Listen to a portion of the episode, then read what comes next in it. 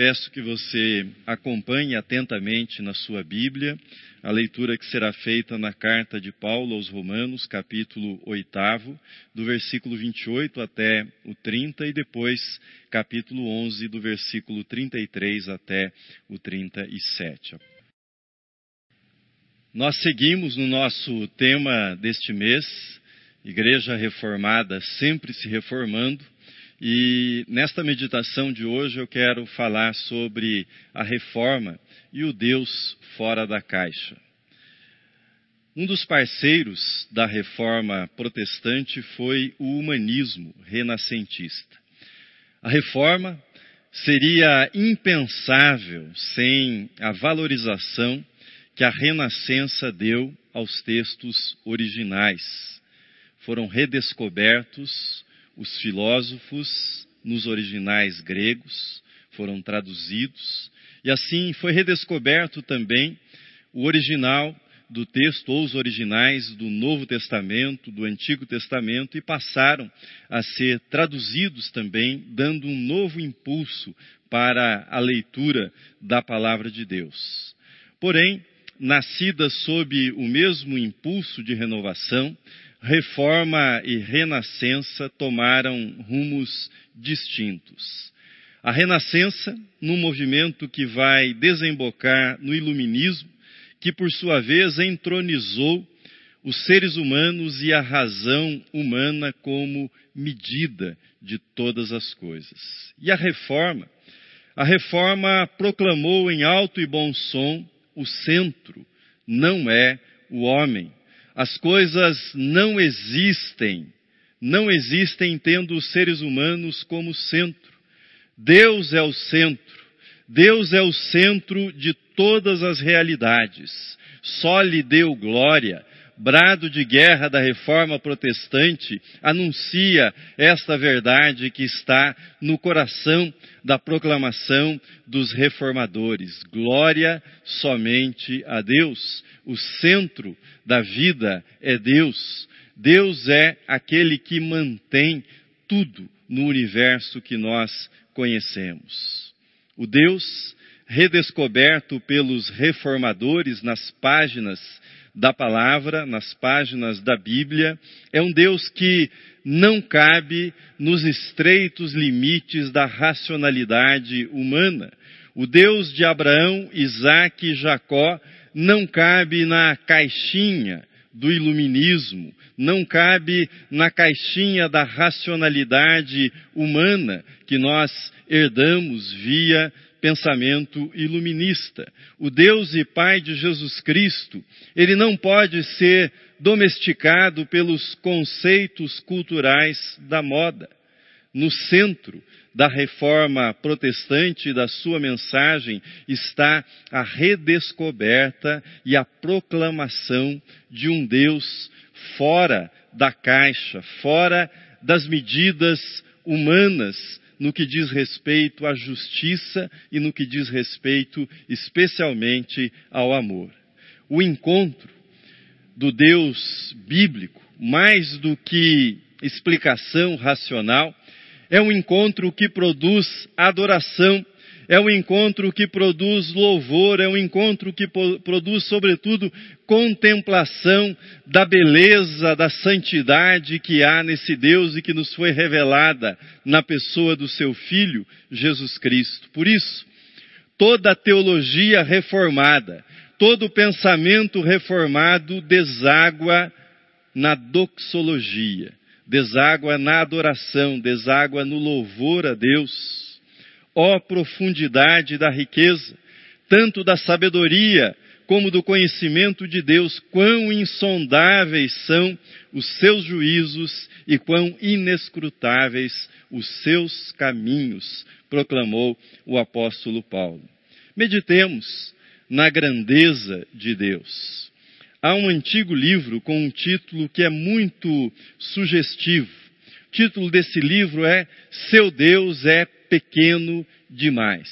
Phillips, autor desse livro, foi extremamente feliz ao diagnosticar um dos principais problemas do nosso tempo, um dos principais problemas do homem moderno em relação a Deus: crer num Deus pequeno demais, um Deus encaixotado, um Deus empacotado, um Deus fabricado, um Deus feito sob medida para o gosto dos seres humanos do nosso tempo.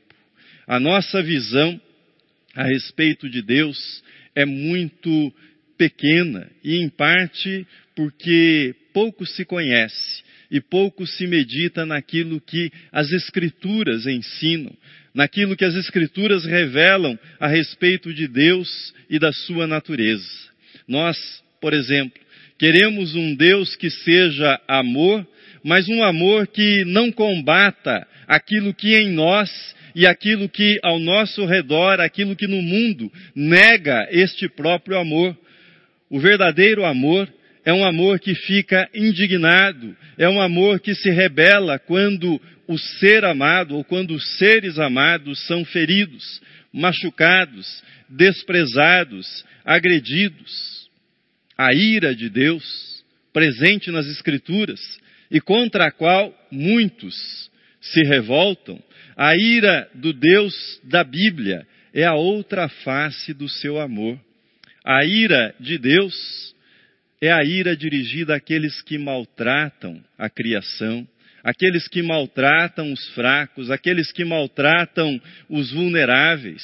Deus fica irado, por exemplo, com aqueles que exploram o trabalho alheio. Deus fica irado com aqueles que se curvam diante de ídolos. Então, alguém diz: Eu não aceito. Eu não aceito que um Deus de amor seja um Deus irado. Isso significa que você não entendeu nada, nada da grandiosidade do amor de Deus. Significa que o seu Deus é pequeno, significa que o seu Deus é um Deus dentro da caixinha do humanismo mimado, do humanismo que mede todas as coisas pela compreensão humana, pela inteligência humana, pela racionalidade humana. Há um filme, um filme intitulado As Esposas de Stepford. Esse filme se passa numa cidadezinha norte-americana, uma cidade do interior, e neste filme nós temos uma imagem interessante para o que significa construir um relacionamento com Deus à nossa imagem e semelhança. Estas mulheres, as esposas dessa cidade, são mulheres perfeitas, são lindas, sorriem o tempo todo, estão arrumadas o tempo todo, com a casa arrumada o tempo todo, nenhuma delas contraria o marido, é o mundo masculino perfeito. Entretanto, o que há de errado com elas? Qual é o problema com essas mulheres? O problema é que elas não são pessoas de verdade. Elas não são autênticas, elas não são reais essas mulheres são robôs, são mulheres idealizadas, mas não são pessoas de verdade com as quais se pode ter um relacionamento, um casamento de verdade, embora sejam perfeitas, são idealizadas.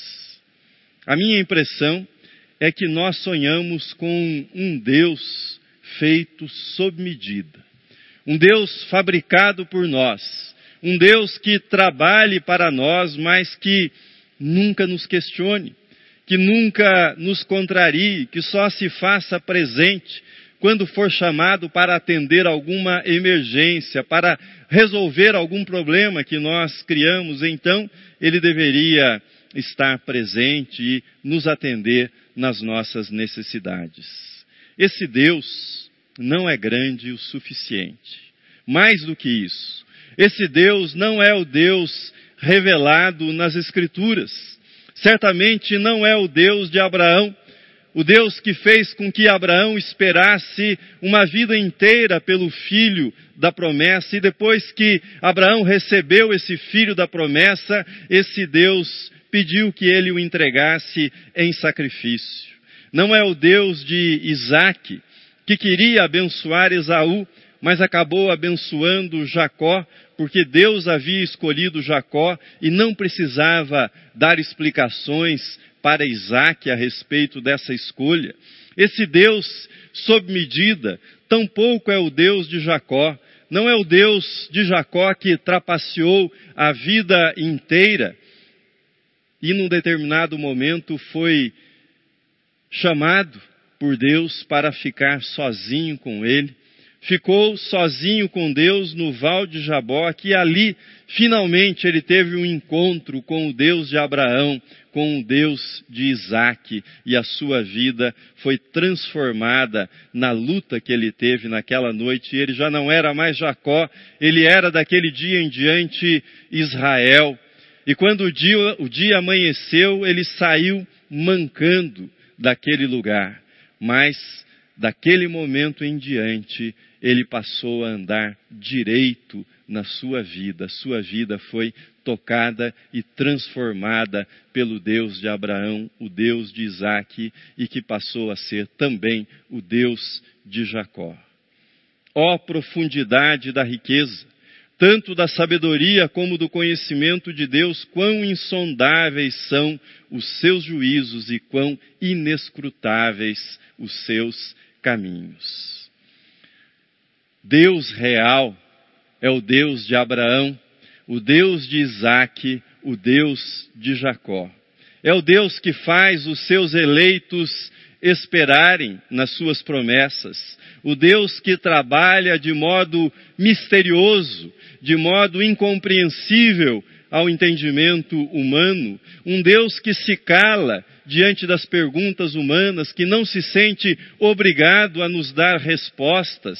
É o Deus que, na sua soberania, no seu amor, na sua sabedoria, conduz Abraão até o Moriá, conduz Jacó até o val de Jabó, que conduz Elias até o Carmelo, conduz Jesus até o Getsemane, e mais do que isso, nos conduz a todos nós até o Calvário, porque ali no Calvário ele revela o seu amor, ele revela a sua natureza, ele revela a sua grandiosidade na cruz, morrendo por nós em Cristo Jesus o cérebro humano, o cérebro humano é uma das coisas mais fascinantes. Mais fascinantes.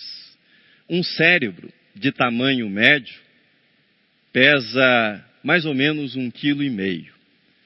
O cérebro de Einstein pesava um quilo duzentos e trinta gramas. Um quilo duzentos e trinta gramas, um pouco abaixo do peso médio. O cérebro humano possui cerca de 100 bilhões de neurônios. Em termos de capacidade de armazenamento, esses 100 bilhões de neurônios são capazes de armazenar cerca de 4 terabytes de dados, de informações. Quantas coisas extraordinárias têm sido feitas por cérebros humanos. E talvez você pense mais quanta maldade, quantas bobagens, quantas, quanta arrogância também. É verdade. Mas vamos ficar com o lado extraordinário, com o lado bom. Quantas coisas extraordinárias têm sido feitas pela mente humana. O cérebro possui 100 bilhões de neurônios. Você sabe quantas galáxias, quantas galáxias possui o universo, cerca de 2 trilhões de galáxias. Pensando em números, então, 100 bilhões de neurônios no nosso cérebro e 2 trilhões de galáxias no universo. Agora, preste atenção nisso. A Bíblia diz, a Bíblia ensina que os céus dos céus não podem conter a glória de Deus. Que a glória de Deus, que a grandeza de Deus ultrapassa os céus dos céus. Isto significa que Deus é maior do que os dois trilhões de galáxias. A Bíblia afirma que todo o universo subsiste isto é, é sustentado pelo poder de Deus. Tudo aquilo que vemos e aquilo que não vemos, que é muito maior do que aquilo que nós vemos, tudo isso é sustentado pelo poder de Deus. Agora, voltemos ao cérebro humano. Você consegue julgar como razoável que esse um quilo e meio de massa cinzenta que nós carregamos na caixa craniana, que esse um quilo e meio de massa cinzenta possa explicar Deus, possa pedir razões para Deus, possa questionar Deus, nós podemos assumir essa atitude arrogante ou podemos nos curvar diante da grandeza de Deus. Do Deus que não só é o Criador deste universo de três trilhões de galáxias, mas é o Deus que conhece cada um dos oito bilhões de cérebros que habitam essa terra nesse momento. É óbvio que a grandeza de Deus ultrapassa os limites de compreensão do seu cérebro, do meu cérebro, de qualquer cérebro que exista sobre a face da terra. Se você crê nisso, se você crê num Deus que está muito além dos limites da sua compreensão, você crê no Deus revelado na Bíblia. Você crê no Deus revelado na pessoa de Jesus. Mas se não for assim, talvez o seu Deus seja pequeno demais. Talvez o seu Deus precise sair dessa caixa da racionalidade humana, do pensamento humano. Olhando para o texto que nós lemos, o texto de Romanos, nós passamos da grandeza de Deus para o mistério da nossa salvação. Sabemos que tudo que diz respeito à nossa salvação começou com Deus. E não começou ontem, Começou, diz a palavra de Deus, no passado que nós chamamos de eternidade, antes da criação do mundo. Você foi escolhido para crer em Deus e não foi escolhido porque haveria de crer em Deus. Você foi escolhido para ser santo e não por conta da sua santidade. Você foi escolhido para praticar boas obras e não por conta da sua prática de boas obras. A escolha de Deus, a escolha de Deus precede a escolha humana por Deus e pelos caminhos de Deus. Foi isso que os reformadores leram nas Escrituras e foi isso que eles proclamaram aos seus contemporâneos. A Bíblia revela que fomos escolhidos em Cristo antes da fundação do mundo.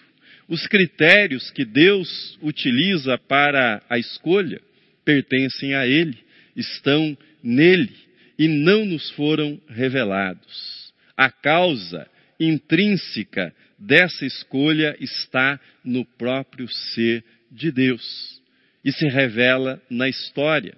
Veja comigo Romanos 8,30. Texto bíblico assim diz: E aos que predestinou, a esses também chamou. A Bíblia nos apresenta dois tipos de chamado. Há um chamado externo, um chamado geral e um chamado interno e efetivo. O chamado externo, geral, é aquele que alcança a todas as pessoas. O chamado interno é ouvido somente por aqueles que foram escolhidos. Muitos são chamados, mas poucos escolhidos, disse Jesus. Muitos gostariam de tirar isso das Escrituras, mas Jesus anunciou esta verdade. Muitos são chamados, mas poucos são escolhidos. O chamado é a ação de Deus no coração para regenerar. O chamado interno é a ação de Deus no coração humano para regenerar este coração e convertê-lo a Deus. Significa que você ouve a palavra de Deus e, de um modo, o Espírito Santo toca o seu coração, o leva ao arrependimento dos seus pecados e você começa uma nova vida como seguidor de Jesus Cristo. Muitas vezes uma pessoa ouve um hino e aquela mensagem cala profundamente em seu coração. Isto é a ação do Espírito Santo. uma pessoa está com tudo bem na sua vida, tudo seguindo normalmente, vivendo um bom momento quando nós dizemos, como nós dizemos, não lhe falta nada, mas essa pessoa sente um vazio enorme. Isto é ação do Espírito Santo. E a palavra de Deus chega a este coração, o evangelho chega a este coração e esta pessoa responde afirmativamente ao convite feito pelo Espírito Santo por meio da palavra. Jesus ensina que o Espírito sopra onde quer, você não sabe de onde vem nem para onde vai, mas quando ele sopra, você sabe que ele soprou na sua vida e você responde ao chamado dirigido por Deus para você. É o caso, por exemplo, de Lídia. Veja o texto comigo. Quando o apóstolo Paulo proclamou a palavra de Deus, ela respondeu afirmativamente. O texto diz: Certa mulher chamada Lídia, da cidade de Tiatira, vendedora de púrpura, temente a Deus, nos escutava. O Senhor lhe abriu o coração para atender às coisas que Paulo dizia. O chamado é de Deus, o chamado é divino, é Deus quem abre o coração humano para que esse coração diga sim para esse chamado. Aqueles que são escolhidos por Deus na eternidade são chamados por Deus na história. A Bíblia ensina que a nossa salvação é uma obra divina, do começo ao fim. A nossa salvação é realizada 100% por Deus. Ensina que nós, seres humanos, somos incapazes de escolher a Deus e muito menos de alcançar o padrão de justiça requerido por Deus. Paulo proclama: ó profundidade da riqueza, tanto da sabedoria como do conhecimento de Deus, quão insondáveis são os seus juízos e quão inescrutáveis os seus caminhos. Agora veja comigo, novamente, o que escreveu o apóstolo Paulo. Ele diz: Porquanto aos que de antemão conheceu, também os predestinou para serem conformes à imagem do seu filho, e aos que justificou, a esses também glorificou. O Deus fora da caixa, revelado nas Escrituras, ensina que você foi escolhido, você foi eleito com um propósito muito, muito específico. Que propósito é esse? Ficar mais parecido com Jesus. Você foi escolhido para que a cada dia e a cada ano você fique mais parecido de, com Jesus, que haja mais de Jesus na sua vida, mais parecido com Jesus no amor, mais parecido com Jesus na misericórdia, mais parecido com Jesus na autenticidade, mais parecido com Jesus na generosidade, mais parecido com Jesus no desejo que havia em Jesus de agradar o Pai, de fazer somente a vontade do Pai. Você sabe você sabe se é um eleito ou não? Quando você olha no espelho que é a palavra de Deus, e olhando nesse espelho que é a palavra de Deus, você responde para si mesmo com toda sinceridade: estou ficando mais parecido com Jesus, há mais de Jesus na minha vida, há mais da presença de Jesus no meu coração, nas minhas ações, nas minhas palavras. Salvação não é um lugar para onde você vai. Salvação não é isto. Salvação é o tipo de pessoa, o tipo de gente que nós nos tornamos ao longo da nossa vida por meio da graça de Deus que se manifesta nessa vida. Uma pessoa que ainda continua pecadora, mas que luta contra o pecado. Uma pessoa que tem consciência que não é o que deveria ser, mas tem consciência que a graça de Deus está operando na sua vida.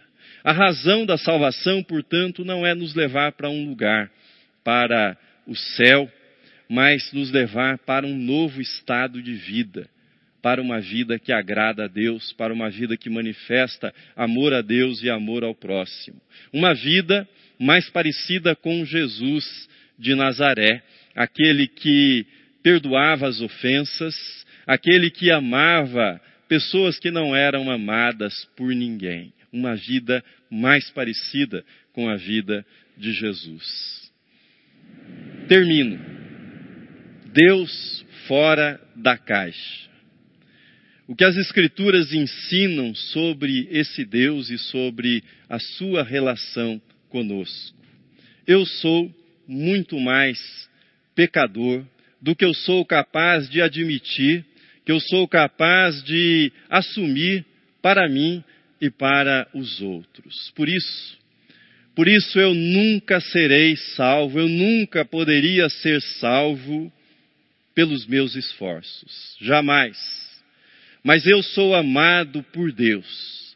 Amado de tal forma por Deus que os 100 bilhões de neurônios que estão na minha cabeça, que estão na sua cabeça, jamais, jamais darão conta de assimilar, jamais darão conta de explicar.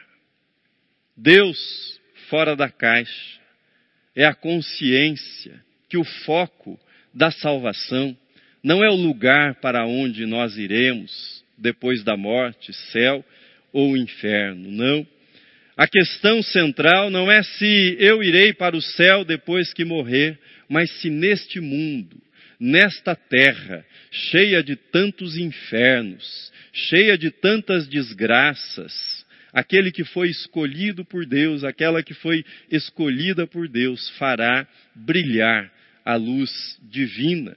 Será um sopro de vida, um sinal de esperança, um sinal de amor, enfim, um pouco do céu aqui na terra. Viva, viva a reforma, viva o Deus fora da caixa da religião e fora da caixa do humanismo, porque dele e por meio dele e para ele são todas as coisas. A ele, pois, a glória eternamente. Amém.